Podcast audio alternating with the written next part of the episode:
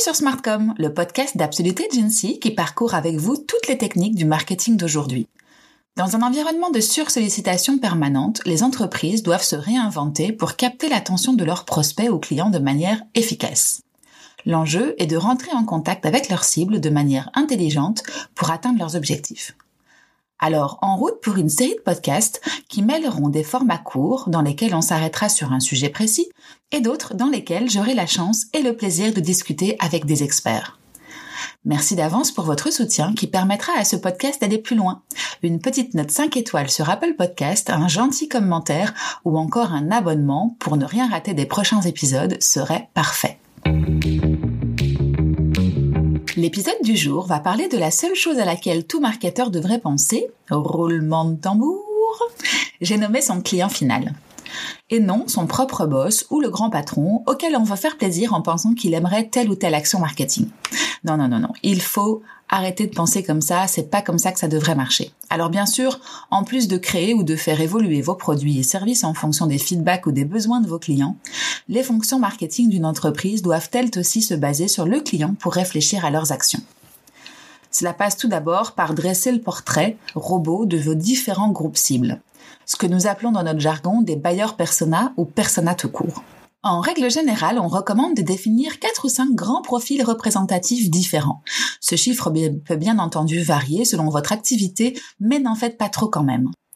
La définition de ces personas est basée sur des informations biographiques et démographiques, des critères psychologiques, des motivations ou encore des objectifs. Il jouera un rôle déterminant dans votre stratégie d'inbound marketing car il est celui pour qui vous créerez du contenu. Alors maintenant se posent deux hypothèses. Hypothèse 1. Vous créez tout fraîchement votre entreprise ou votre nouveau projet entrepreneurial et donc vous n'avez pas encore de clients. Dans ce cas, il faudra, pour définir vos personas, vous baser sur des études de marché, des analyses de votre secteur d'activité, l'étude de la concurrence ou encore des enquêtes d'un panel de personnes que vous rencontrerez dans les premiers mois de votre activité. Hypothèse 2.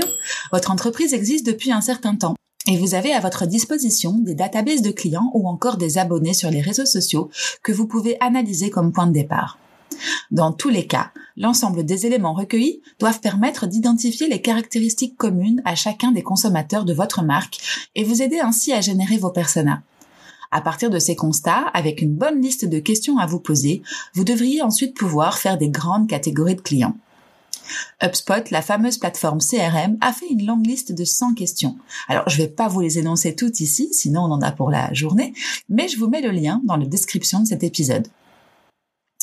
Et dernière astuce, mais super importante, échangez avec vos collègues sur votre vision de vos clients ou vos prospects. Alors une fois ce travail assez amusant fait, il sera temps de nommer vos payeurs persona, c'est-à-dire de leur donner un petit nom pour échanger avec vos collègues quand vous parlerez de l'une ou de l'autre. L'usage veut que l'on donne un prénom facile à prononcer et un nom de famille correspondant au métier.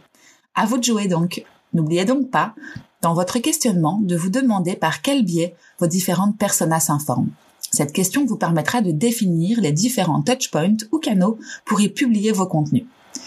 Et voilà, vous êtes maintenant prêt à commencer le travail de stratégie éditoriale et de tone of voice pour aboutir à un calendrier éditorial qui tient la route.